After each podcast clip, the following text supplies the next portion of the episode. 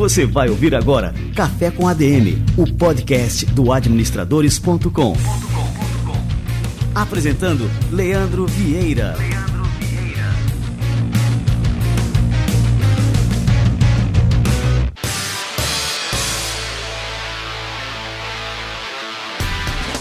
Fala galera, está no ar mais um Café com a DM, a sua dose de cafeína nos negócios. E o episódio de hoje aqui está fantástico, vai ser fantástico. Nós vamos falar sobre como empreender no ramo de educação. E aqui ao meu lado está o Simão Mairins, nosso diretor de operações. E aí, turma? Muito bem. E aqui os nossos entrevistados. Hoje a gente vai receber aqui o Fernando Viana e o Marco Viana, são irmãos e cofundadores do Colégio ISO, que foi recentemente adquirido pelo Grupo Salta, que é o maior grupo de educação privada do Brasil. Muito bem, antes de começar o nosso bate-papo de hoje, eu tenho um recadinho super importante aqui para vocês. Pense rápido, qual a principal habilidade que um líder precisa ter hoje? Se a sua resposta foi negociação, você acertou em cheio. A negociação viabiliza parcerias em nível estratégico, estabelece parâmetros claros para a atuação das equipes, portanto é uma ferramenta indispensável para gestores. É por isso que a educação executiva do INSPER abriu vagas para o curso de negociação estratégica e gestão de conflitos. No curso, você terá acesso às ferramentas necessárias para negociar com sucesso e gerir crises, ampliando sua capacidade de influência dentro e fora das organizações. Um aspecto que eu acho bem legal é que o curso é menos conceitual e mais prático, com aprendizado baseado em vivências, onde você assistirá a simulações filmadas e poderá elaborar projetos amparados em cases reais de negociação empresarial. Você também terá contato com a negociação baseada em princípios, método desenvolvido na Universidade de Harvard, e terá a oportunidade de analisar casos concretos extraídos de uma das melhores escolas de negócios do mundo. Por fim, você também terá a oportunidade de desenvolver sua rede de contatos, já que o curso é presencial e gestores de diversos setores da economia estarão lá para compartilhar suas experiências. Inscreva-se agora mesmo pelo link que eu vou deixar aqui na descrição do programa e aprenda negociação com quem sabe. As vagas são limitadas.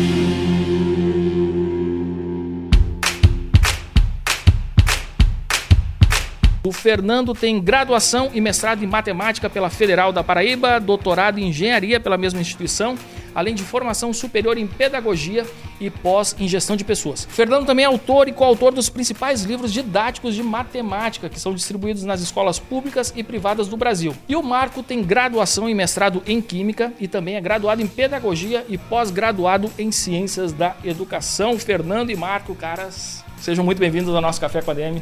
Uma honra receber vocês por aqui. Obrigado, Leandro. Obrigado pelo convite. É, obrigado, Simão. Gostaria de dar um bom dia, uma boa tarde, uma boa noite para todo mundo que está em casa nos escutando. E é um prazer enorme falar num podcast, tá no Café com ADM, um podcast tão renomado, tão importante para o Brasil como esse. Pô, show de bola. Obrigado, Leandro. Obrigado, Simão, aí pela, pelo convite. Participar aqui, falar um pouquinho do que a gente gosta, que a educação é sempre muito prazeroso. E vamos aprender um pouquinho mais sobre a educação. Todo dia que a gente sai de casa, aprendemos um pouquinho mais. Um detalhe é que o Marco nem sabia que ia participar de um podcast hoje. a gente tinha marcado aqui, né, Fernando? E aí vocês estavam, como é que é? Carro na revisão, como é que foi a história aí? Eu deixei meu carro na revisão, vim pegar carona com o Fernando, aí o Fernando disse, vamos ali fazer um podcast. Soldado no quartel quer trabalho. Mas é que a gente sempre trata os nossos episódios como aulas, então são dois professores que já estão acostumados. É né? verdade, Então não, tem, é verdade. Não, não vai ter surpresa.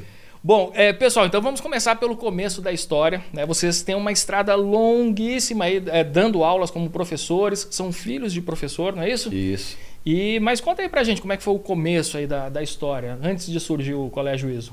Olha, antes de, de, de, surgir, a gente começou a dar aula. Eu vou falar aqui um pouquinho, depois o Marco complementa. Eu comecei a dar aula num, numa escola. Eu antes fazia engenharia civil e passei um tempo no Exército, fui oficial do Exército. E quando, por não conseguir conciliar o quartel e, e, e a faculdade, eu resolvi sair e falei: não, vou fazer engenharia civil. Comecei a dar aula. Quando eu comecei a dar aula, estudante de engenharia civil, me apaixonei. Falei: ah, não, é isso que eu quero. Eu tenho que ir para matemática, dando aula de matemática, vou fazer licenciatura, vou largar engenharia. E aí você, vocês não imaginam o tanto de pessoas que falaram assim: ah, você é louco, você vai largar engenharia, engenharia civil para fazer matemática, vai passar dificuldade. Mas era o meu propósito, era o que eu realmente gostava. E aí a gente foi, eu, eu comecei a dar aula em escolas. Mas teve um instante que eu fui empreender na área de educação como dono de curso isolado. Então, eu e um amigo meu, professor de matemática também, nós fundamos um curso isolado, para quem não conhece isso, é como se fosse aulas específicas de matemática para vestibulares. E a gente fez uma propaganda grande e tudo, e nós tivemos quantos alunos? Apenas uma. Só uma aluna. Então eram dois professores e só uma aluna. Mas mesmo assim a gente persistia, não, vamos continuar, vamos dar aula bem direitinho. Teve até um dia que a aluna disse o seguinte, Fernando, semana que vem não vai ter aula. Eu falei, por que, que não vai ter aula semana que vem? Falou, não, porque eu não venho. Como só tinha ela de aluna, se ela não viesse não tinha aula, não tinha jeito. Mas a gente persistiu e o curso foi crescendo, tá? a gente se juntou com pessoas boas.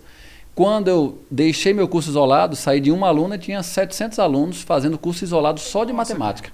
Imagina se tivesse desistido ali com uma aluna só, dizendo, ah, fracassei, né? Olha, eu, eu não, não reconheço história de, de, de sucesso ou de, de ter um bom resultado sem ter passado por vários perrengues. Então, todo mundo que você escuta, e vocês, uh, vocês já devem ter escutado muitas pessoas falando aqui, passaram as dificuldades no início para depois conseguir ter um bom resultado lá na frente. O Ariano Suassuna já diz, né? Tudo que é ruim de passar é bom de contar. Olha aí.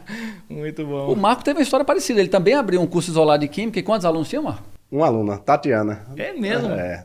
Ela foi lá se matricular, a gente levou uma secretária. Rapaz, vamos levar a secretária que pode ser que deu um boom lá da, nas matrículas. E aí tava eu, outro professor, que é meu sócio também, Amarilho. E aí a gente teve uma aluna. E aí a gente persistiu, então, vamos começar o curso.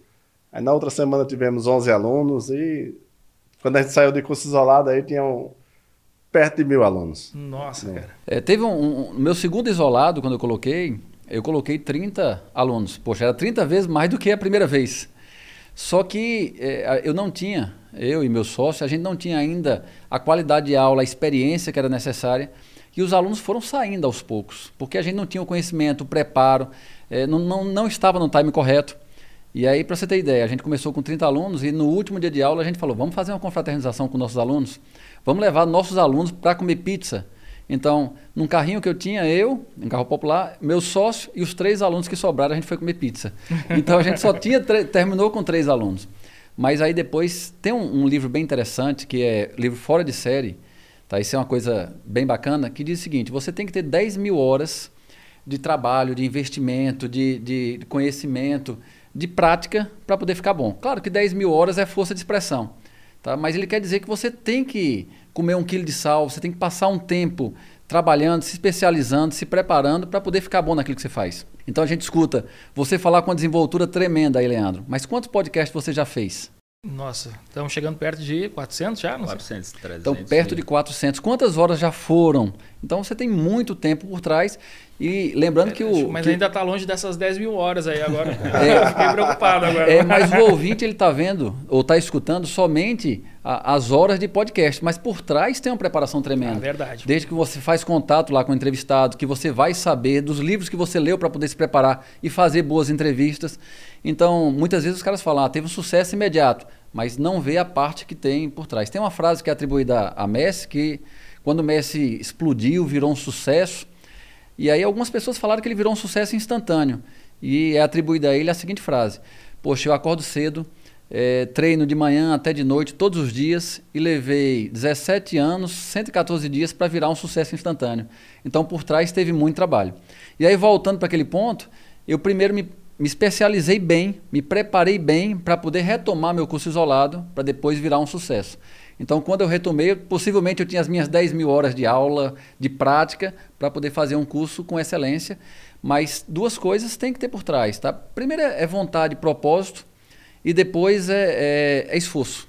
O único lugar onde o sucesso vem antes do trabalho é onde? No dicionário, né? Então, primeiro vem muito trabalho, muito trabalho, muito trabalho, para depois vir o sucesso. O, é o... Fica à vontade, Marco. O, o ideal, pegando o gancho aqui, Fernando, é se você conseguir juntar a força de um jovem com a experiência de uma pessoa mais velha.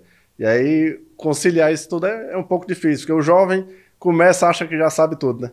Ele começou aí o curso com 30 alunos, terminou com 3, tinha força, mas não tinha sabedoria que teve depois de um, das 10 que mil horas. Tempo, né? É, uhum. que vem com o tempo. Eu ia te perguntar, que você falou que antes de, de ser professor, você foi oficial do Exército, né? Fui, foi, fui oficial do Exército, eu fui instrutor de tiro. Eu fiz o NPOR, fui convocado e passei quatro anos no Exército. E larguei porque eu não conseguia conciliar engenharia civil, que é um curso diurno, com o quartel. Sim. E aí, é, é uma pergunta que eu estava até programando para fazer mais lá na frente, mas acho que ela já, já se cabe, né? aqui. Em algum momento você ouviu que ser professor era uma carreira sem futuro, né? Não, não dava dinheiro, não, não, alguém lhe falou em algum momento isso, né? E trocar uma carreira, por exemplo, de oficial, que na, na hierarquia do lugar comum, em tese, é uma carreira melhor do que a de professor. É, como foi tomar essa decisão? É, eu, eu troquei, na realidade, a carreira de oficial pela carreira de engenharia civil, que era algo que eu acreditava. E aí eu troquei, essa não foi tão difícil, mas trocar a carreira de engenheiro civil, que eu estava em andamento, fazendo a minha graduação, por licenciatura em matemática, essa para o senso comum foi um absurdo.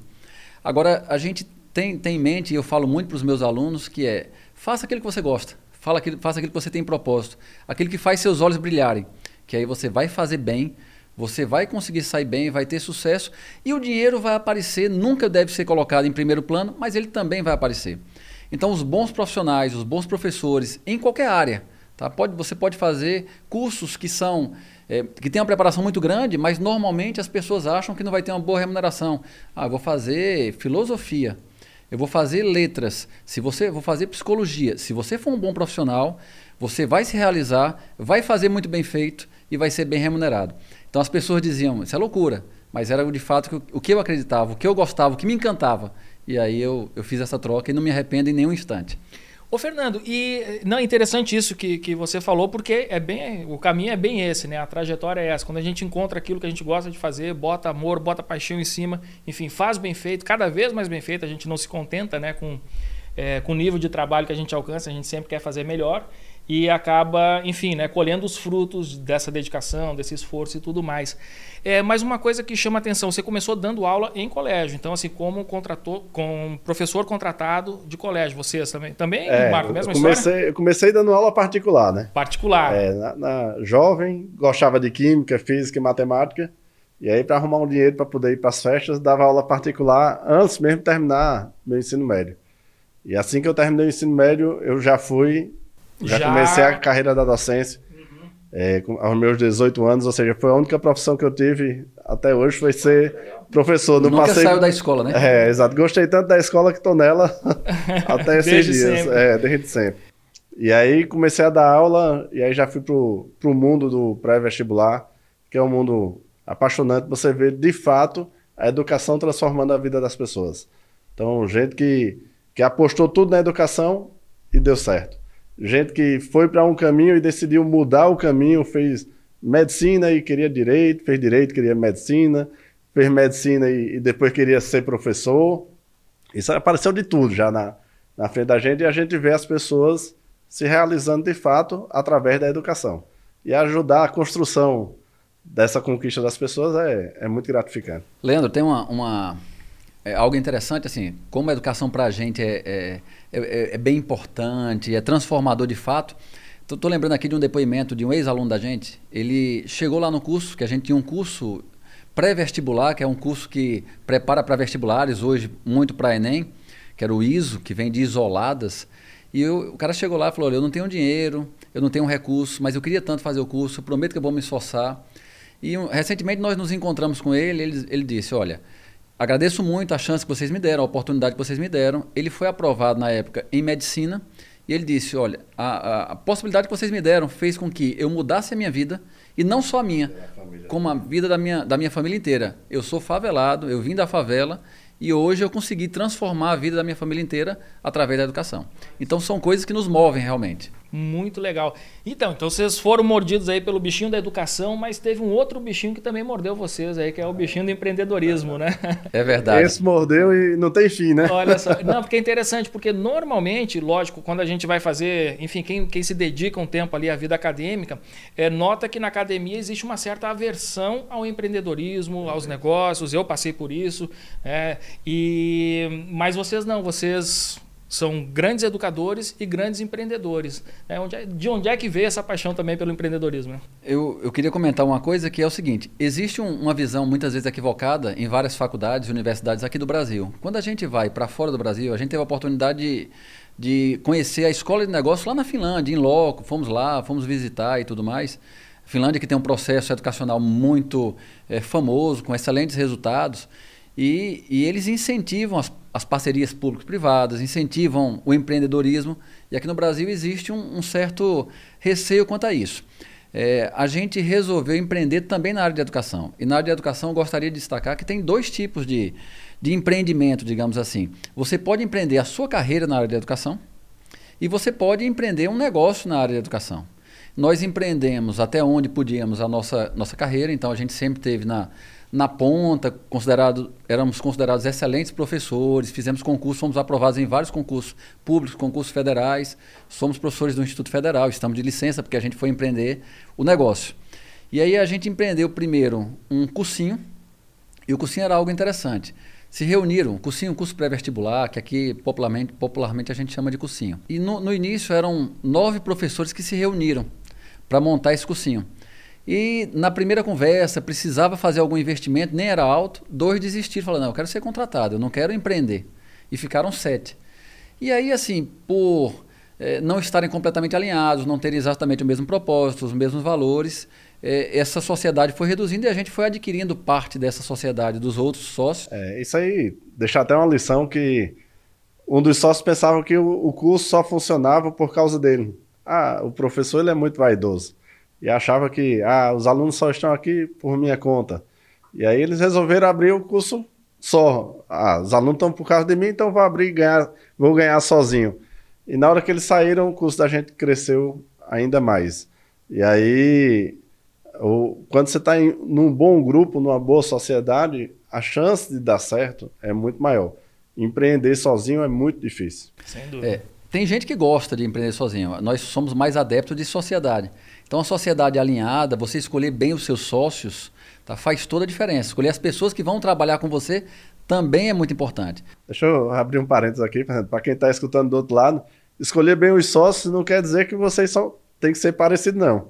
Nossa sociedade hoje somos quatro, somos completamente diferentes e quebramos o pau nas discussões aí, mas chegamos no consenso e, e, seguimos. E aquele consenso ali nem sempre é o que dá certo. Mas em nenhum momento a gente fica, tá vendo? Eu não disse? Não. A gente decidiu, vai por esse caminho e vida que segue. A sociedade complementar com pessoas que pensam diferente é muito salutar. Tá? O respeito também é importante. Você vai ver que vai, vão haver discussões, pensamentos diferentes, mas o pensamento majoritário vai ser o que, o que vai para frente e tem que ser uma decisão de todos. Todo mundo tem que comprar ideia. Não ficar, ah, eu penso diferente, vamos torcer para dar errado. Não. E outra coisa, dá errado, quando quem inova, tá? um empreendedor que não tem medo de inovar, ele tem mais chance de ir para frente. Ele vai errar mais do que os que não inovam.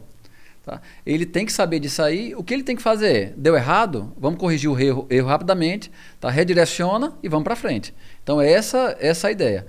E aí nós resolvemos colocar um curso pré-vestibular, esse curso ficou grande, com mil alunos. Depois nós resolvemos começar uma escola. E aí começamos uma escola com o ensino médio para ser uma escola diferente. O que nós sempre pensamos no nosso projeto é fazer algo diferente, não mais do mesmo que já tem. Então a gente pensava na escola que realmente aprovasse os alunos, que os pais estivessem satisfeitos, que a gente conseguisse acompanhar os alunos mais do que as demais escolas que já existiam. E nós abrimos uma escola inicialmente só com ensino médio. Isso em que ano, Fernando? Isso em 2018. 2018. E essa foi a escola que foi vendida aqui para o grupo do Jorge Paulo Lema, né? Perfeito. Só que ela não foi vendida, ela assim, ela era muito boa, era uma boutique, abriu inicialmente com 360 alunos, que era a capacidade que nós tínhamos de ensino médio.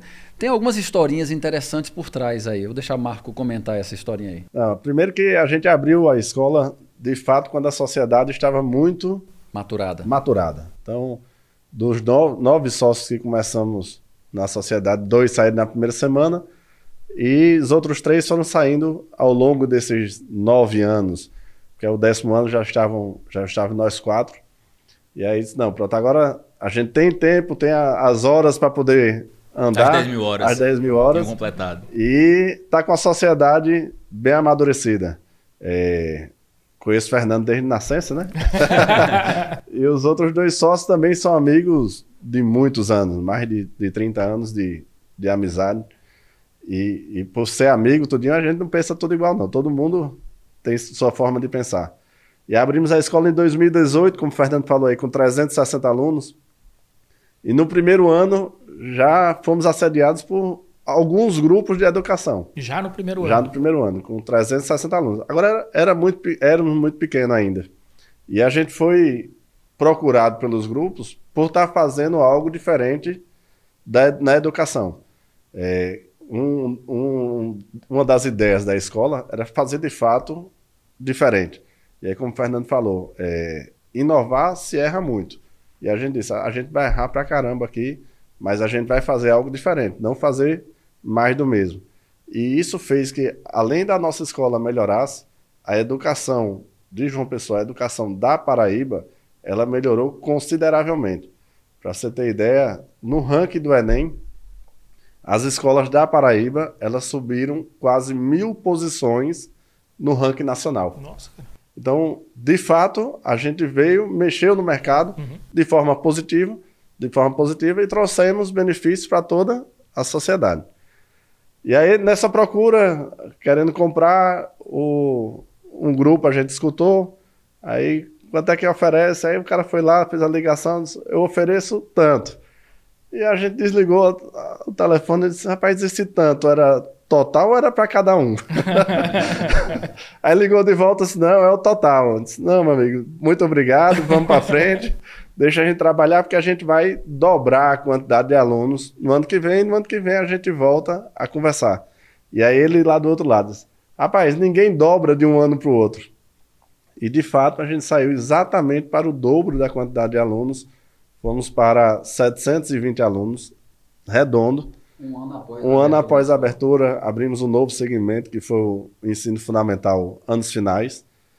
E aí continuou a conversa, e a conversa se esticou. E, e só, só abrindo um parênteses, a gente resolveu abrir os, os anos iniciais. Para o ouvinte que está menos acostumado, são, era o fundamental, é, era o primeiro grau antigo, fundamental menor, tá? Então hoje é chamado de fundamental anos iniciais, porque essa nomenclatura mudou muito. São crianças do primeiro ano, segundo, terceiro, quarto e quinto, os pequenininhos. 7, 8, 9, 10, 11 anos. E para abrir essa, essa unidade, ou abrir esse segmento, a gente foi na Finlândia. E a gente fez uma parceria com a universidade para trazer com, com passagem de, de, de metodologia, de tecnologia, tá, de conhecimento. E a gente fez uma capacitação com os nossos professores, trouxemos o pessoal da Finlândia para preparar os professores da gente para fazer um ensino de, diferente. Tá? Formalizamos um, um, uma parceria de 10 anos com a Universidade Finlandesa. E aí a gente fez um fundamental anos iniciais diferente. E com isso, a escola saiu. Se após um ano da abertura tinha 720, um ano mais ela foi para 1.400, no ano seguinte para 2.900 e no outro ano 3.600. Mas eu pensei que o Marco fosse contar ah, a curiosidade Do terreno, né? que a gente quando é, lança a escola e muitas vezes a gente aprende assim, você só pode começar um, um produto, empreender quando você tem certeza daquele produto. E os resultados que a gente vê de pessoas que conseguem chegar, na sua maioria eles não têm aquela certeza. Então elas têm uma intuição, têm um feeling, né? E tem, olha, eu acho que vai dar certo, tem tudo para dar certo, eu vou trabalhar para dar certo, vou aparar as arestas e vou organizando nesse processo. E a gente tinha um prédio para construir, construímos ou iríamos construir, mas a gente matriculou em outubro os nossos alunos. Só que a gente não tinha o prédio ainda. Tínhamos um terreno baldio. E o construtor garantia que entregaria em, em fevereiro, dia 1 de fevereiro, quando as aulas iniciavam. E a gente matriculou os nossos alunos, eh, a gente atendeu todos os pais, os quatro sócios, Na unidade do na unidade do pré-vestibular. E o pai pediu o endereço. Quando o pai chegava lá, ele encontrava um terreno baldio e voltava. Não, eu encontrei um terreno baldio, você me passou o endereço errado. A gente dizia, não, é- vai ser lá mesmo. E vai dar tempo? Não, vai. Morrendo de medo, mas tinha a segurança lá do construtor. E deu tempo, e foi crescendo. O, o bom é que o tempo foi folgado, né? To- todas as unidades que a gente abriu, na véspera, na madrugada que antecedia o início das aulas, a gente estava lá lavando o prédio. E a gente, como dono, lá lavando também, junto com, com outras pessoas próximas, para poder dar tempo de estar tudo lindo no dia seguinte.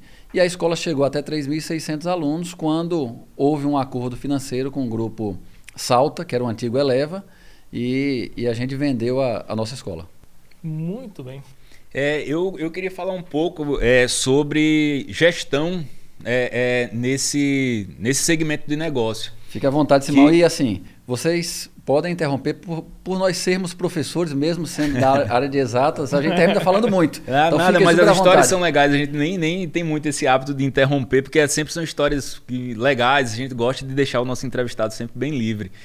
Mas eu queria falar um pouco sobre gestão, né? É, é, no, nesse segmento específico, porque é um segmento que ele tem lá é, muitas características singulares e que você vai pegar o método padrão de gestão de qualquer negócio que ele se aplica, né? A gente tem um, um pilar que ele se aplica para tudo, mas ele tem algumas especificidades. E vocês originalmente não vieram de uma formação em gestão, né? Um engenheiro talvez até tenha ali alguma, algum encaminhamento ali por aquele caminho, né? Mas não tem é, é, como administrador, não foi formado para ser um dono de negócio. Como foi que vocês foram adquirindo essas competências aí? Muita gente aprendeu na dor mesmo. Tapa. É, e a gente eram uns quatro sócios, quatro diretores, e a gente dava aula também. E aí a gente tinha um, tem um caso até interessante. Tinha um coordenador que chegava pra gente assim: Marco, eu vou fazer tal coisa. Rapaz, não faz desse jeito que vai dar errado. Fernando, eu vou fazer tal coisa. Rapaz, não, não dá não que vai dar errado. Zé Antônio, fazer tal coisa. Não, vai dar errado. Amarílio, vou fazer tal coisa. Tá certo. Aí fazia, dava errado. Poxa, eu não disse que não era pra fazer? Disse, Ah, Amarílio deixou. e aí a gente foi aprendendo, contratamos consultorias na área administrativa, em alguns segmentos, tá? De atendimento, de gestão administrativa. E aí foi, começou a organizar o, o organograma de fato, porque era um cachorro que ou, ou ficava gordo ou morria de fome, né? Porque tinha muito dono, Aham. então ou não botava, ninguém botava comida ou dava comida demais. E aí, com essas consultorias no dia a dia, cercando de gente boa também, e aí isso foi sempre um princípio nosso, de ir em busca de pessoas melhores do que a gente em cada um dos segmentos. E aí a gente conseguiu gerir uma empresa que quando a gente deixou estava com aproximadamente 500 colaboradores. E aí, outra coisa que foi ensinando a gente no dia a dia é que se você tem 500 colaboradores, tem uma pessoa que não está funcionando, você deu um feedback, dá outro feedback, não está dando certo. Rapaz, você vai sair, vai estar prejudicando sua família, mas as outras 499, elas estão sendo preservadas. Então, você gerir pensando na maioria foi o caminho que a gente sempre optou. E aí, procurar sempre o caminho mais correto. Mas, literalmente, aprendemos com a roda, trocamos a roda do carro com o carro andando. Agora, assim, o, o Fernando chegou a fazer uma pós também em gestão de pessoas, né, Fernando? Para gerir tanta gente assim, tem. Fiz, eu fiz esse curso antes, sempre ajuda, tá? A capacitação é super importante, que seja uma graduação, que seja uma pós-graduação, que seja um, um curso técnico, que seja uma leitura de um bom livro, que seja escutar um excelente podcast, tudo isso vai lhe ajudar mais na frente. Eu lembro que o, o, o Steve Jobs dizia o seguinte, que é, ele ter feito um curso de caligrafia lá na, na faculdade e tudo, permitiu que o Word, por exemplo, tivesse várias fontes, já que o Word foi uma cópia do, do, do programa que ele utilizava lá no Apple. Então, na Apple. Então, tudo que você faz de capacitação mais na frente vai, vai ser útil. Então, o curso de gestão de pessoas me ajudou, mas ainda era muito pouco para o tamanho da empresa que ficou e cresceu muito rapidamente. É, eu sou um, ótimo professor e não é porque eu tenho o dom, é porque eu realmente me preparo para dar uma boa aula, escrevo bons livros, tá? Sou junto com, com uma pessoa maravilhosa que é o Dante, muito conhecido. É, mas se perguntar, Fernando, qual é o seu maior talento? Talvez tenha sido juntar excelentes pessoas. Então, se cercar para uma empresa de bons profissionais, isso é essencial. Outra coisa é não ter medo de errar. Como a gente disse, se vai inovar, se vai fazer algo diferente, você vai errar. Tá? Então, errou, não há problema. Vamos corrigir o erro. Não pode ser um erro severo, que tire você do jogo, que faça a sua empresa fechar. Mas erros é, nós teremos. E aí você corrige esse erro. E outra coisa importante é, vamos aceitar somente erros inéditos. Então, viu, errou, deu errado, de fato. Mas não vamos cometer mais o mesmo erro. Vamos fazer erros diferentes. É, agora, o crescimento da, do, do ISO, nosso empreendimento, acho que talvez seja também por ter conhecido um pouco de, empreende, de empresa, de gestão de empresa. Se a gente conhecesse tanto, talvez não tivesse ficado do tamanho que era para ficar.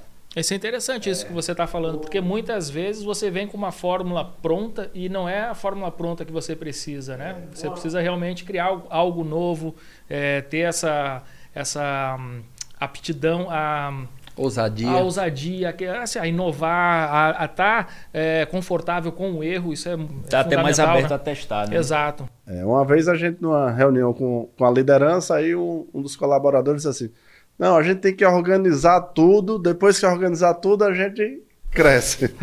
Eu disse, rapaz, tem que fazer um pouquinho dos dois ao mesmo tempo. Vamos organizando e, e vamos crescendo.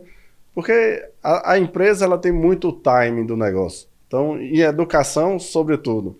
Então, por exemplo, se você vai para uma área que abrir uma escola na região, já vai atrapalhar o teu negócio. Se você chega na frente, você termina saindo melhor do que, do que os outros. Então, por exemplo, quando a gente vai para um, um bairro aqui da nossa cidade, é um, um local onde você tem 10 anos que não se abre uma nova escola, como foi os bancários. Abrimos e deu super certo. Se a gente chegasse depois de uma outra escola, talvez a gente dissesse: opa, não vamos para lá, deixa passar um tempinho para poder acontecer. Então você tem que ter o time correto, claro, trabalhando a organização ao longo do tempo. Leandro, deixa eu, Simão, deixa eu contar aqui uma história interessante que eu lembrei aqui nesse, nesse bate-papo. É, quando a gente fez dois anos de, da abertura da escola, veio a pandemia. E virou um caos. Tá? As escolas, vocês têm filhos e passaram por isso, e a gente tinha acabado de, de abrir o ensino fundamental nos iniciais, então criança de 7, 8, 9, 10 anos. Ensinar a ler e escrever. Ensinar, por exemplo, a ler e escrever, que, que não é um processo simples, é um processo super importante, talvez o mais importante na educação básica, talvez na educação, incluindo todos os segmentos, até na, na- na- no ensino superior, seja o fato da criança aprender a ler e escrever, porque isso aí abre, abre diversas portas, faz, faz ter uma nova visão do mundo. Como é, se é um processo tão complexo, tão difícil, tão importante, como é que a gente vai fazer as crianças lerem e escreverem à distância? E a gente o que, que fez? Deu a, deu a pandemia, primeira decisão da gente, e aí a gente contrariou o, o- a nossa consultoria, que eles falaram o seguinte, olha, a pandemia está chegando, e pelo que a gente já viu no restante do mundo, e está chegando aqui no Brasil, está chegando inicialmente na região sudeste, região sul, vai chegar aqui, vocês devem demitir, por exemplo, todas as pessoas de serviços gerais, porque a sua escola vai ficar fechada, todas a, todos os inspetores, é, tem que ver o que, é que você consegue reduzir de professores, porque você vai ter turmas só virtuais. E a decisão da gente, contrariando a, a, a nossa consultoria, foi: a gente não vai demitir ninguém. Ninguém será demitido. Então a gente manteve toda, toda a nossa equipe, tá? todos os colaboradores, porque a gente pensava: se a gente demite, por exemplo, uma pessoa de serviços gerais numa pandemia, como é que ele vai ser relocado no mercado se está todo mundo demitindo? E ainda existia uma pressão do outro lado dos pais que não estavam acostumados com aula remota, que não era simples para as famílias também, não era simples para os professores que estavam dando aula e não era simples financeiramente também para os pais, muitos pais perdendo emprego, tendo redução de renda. Então nós demos um desconto de 20% para todos os pais, não cumulativo, mas desconto de 20% de todas as mensalidades. Não demitimos um funcionário sequer e mantivemos o salário em dia de todos os colaboradores. Optamos ali naquele instante em segurar os impostos, tá? não vamos pagar impostos nesse instante para preservar o caixa. E essa decisão não foi só nossa, por exemplo, a dona do Magazine Luiza, que tinha 11 bilhões no caixa, ela disse, eu não vou pagar imposto nesse instante, porque eu preciso preservar meu caixa, que eu não sei qual será o tamanho da pandemia.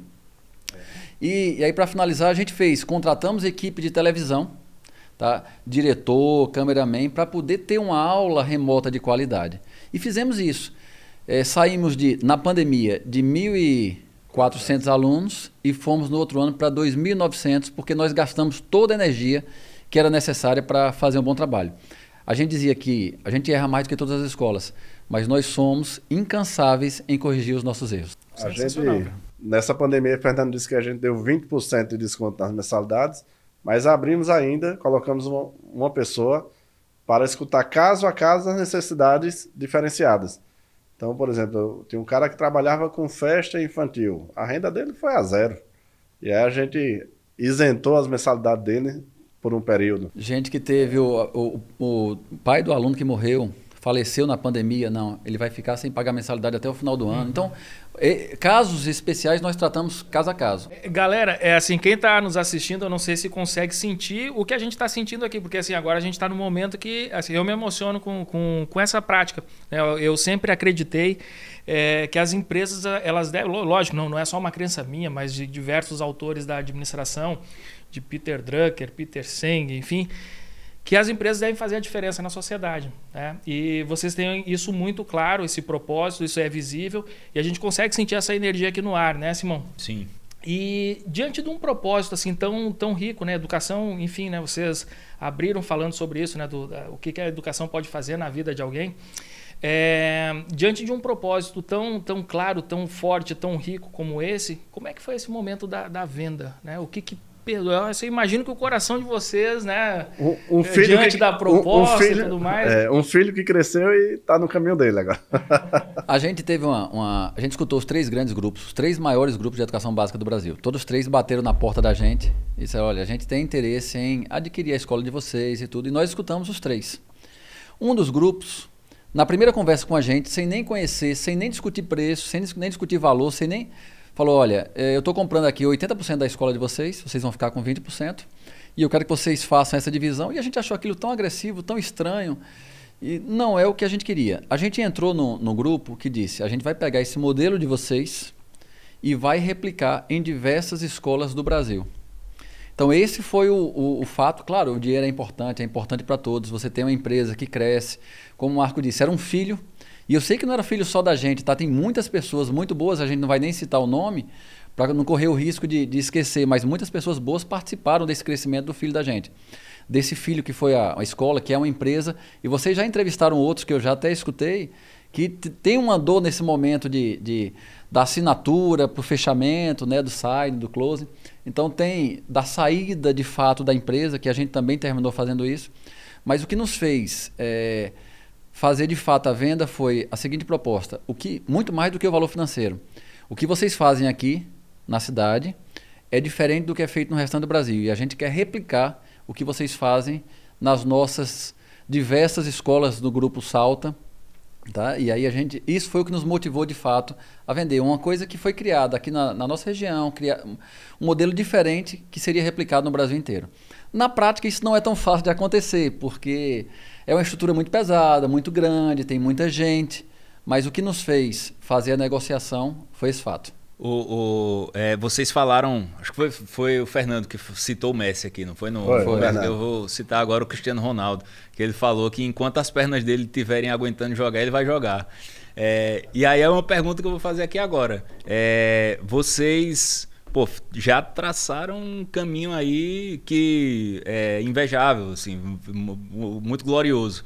É, e agora, daqui para frente, qual é, qual é, o plano? Nós temos um, uma quarentena na, na área de educação, no formato presencial, em educação básica, né? Nós somos professores do Instituto Federal, estamos de licença. É, e aí, vamos ficar em casa? Não, não dá.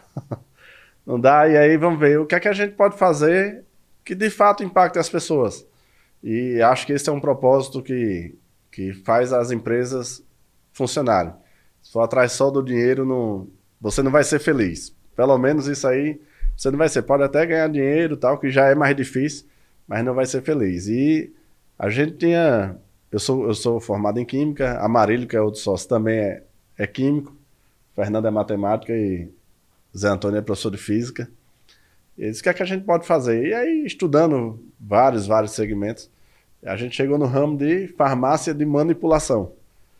E aí, poxa, farmácia manipulação tem, tem espaço, fizemos estudo do mercado, aí já um pouco mais maduro, né? Não foi só no feeling. Tem, tem espaço no mercado, tem como melhorar. E aí a gente entrou no ramo de farmácia manipulação com um propósito muito parecido com o que a gente fez na escola que é de fato melhorar a qualidade das farmácias de manipulação. A gente tinha uma inquietação, tem essa inquietação, em que farmácia de manipulação ele é muito tirador de pedido. Você não tem relação nenhuma. Quem, quem faz uso de farmácia de manipulação, dificilmente você consegue ter uma relação com a farmácia.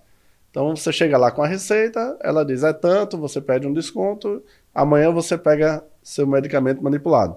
Então a gente queria fazer algo diferente.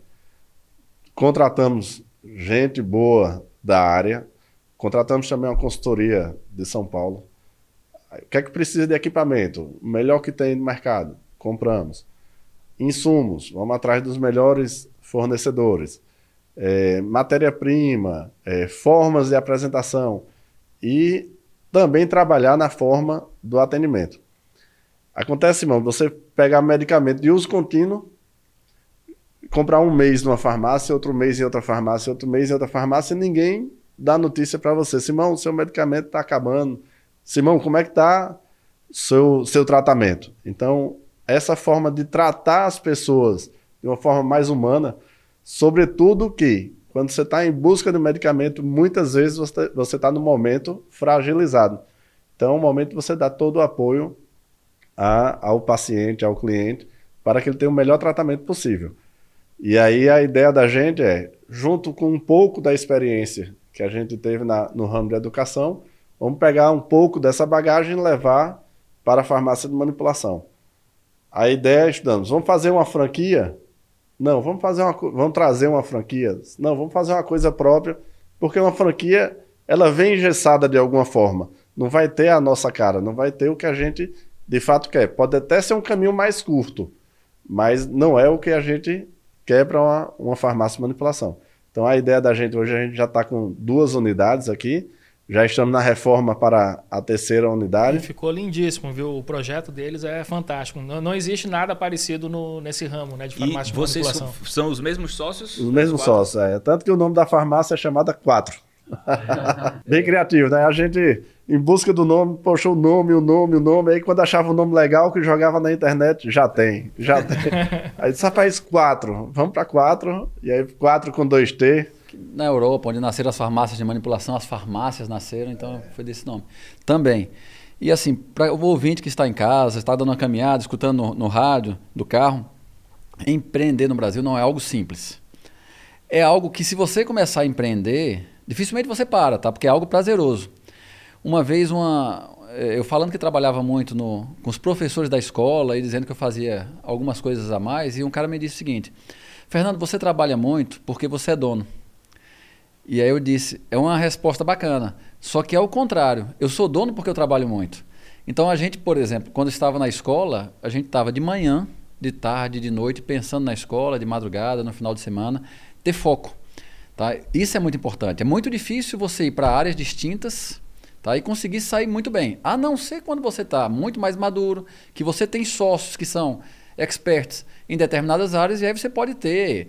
É, mais de uma empresa e, e, seus sócios que vão ser bons naquela, naquelas áreas e você, mais sênior, vai dando orientada. Mas se você quer montar uma empresa, você vai precisar de fato ter foco.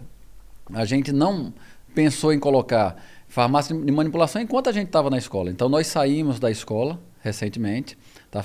finalizamos um processo de transição com o grupo que adquiriu a escola e estamos é, focados nessa parte de farmácia de manipulação. Vai ser uma franquia, tá? Quem quiser até colocar quatro Vai depois, se quiser ser franqueado, vai existir essa possibilidade.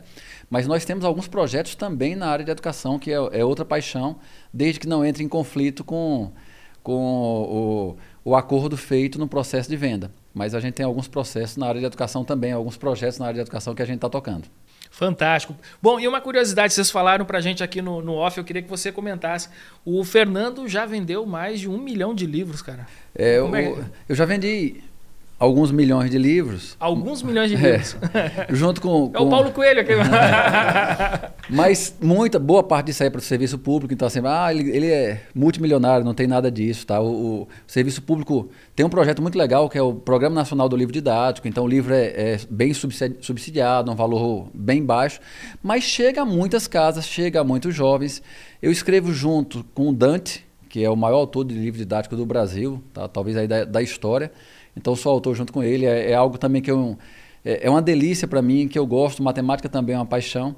Então a gente escreve no ensino fundamental anos iniciais, ensino fundamental anos finais e também ensino médio. Na rede pública do Brasil e também na rede privada. Então é, é algo que eu tenho mais de 30 livros, o Dante deve ter mais de 100, ou com toda certeza mais de 100, algumas centenas de livros publicados. E aí, dá para autografar todos os livros aí? Tem que fazer um carimbinho.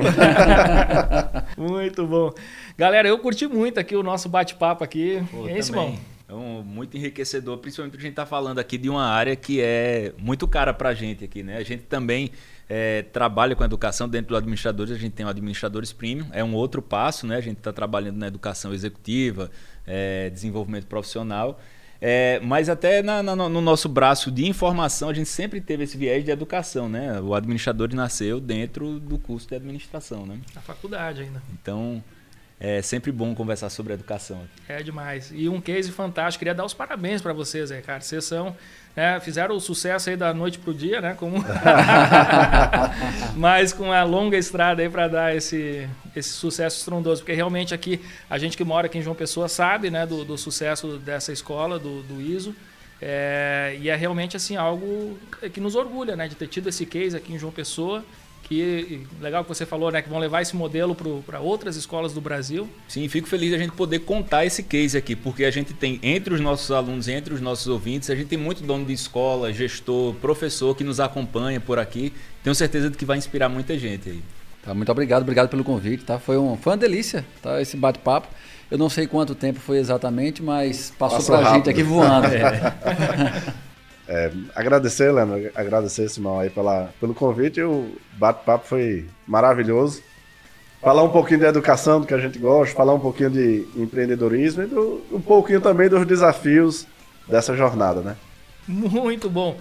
Galera, é, vocês que estão nos assistindo, eu tenho uma missão importante aqui que é compartilhar esse episódio com seus amigos, com seus grupos de WhatsApp, enfim, mandar esse conhecimento que foi gerado aqui hoje, essa troca de experiências aqui com o Fernando e com o Marco, com mais gente, para que mais gente é, receba essa mensagem. E tenha aí um, um, ano de muita inspiração, colocar suas, suas ideias é, de pé enfim, empreender e fazer a diferença na sociedade, como esses dois grandes professores empreendedores aqui com a gente, o Fernando e o Marco Viana.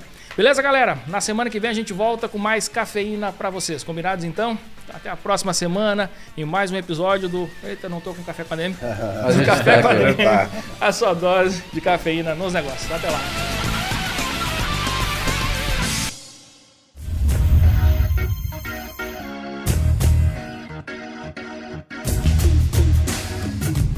Você ouviu Café com ADM, o podcast do administradores.com.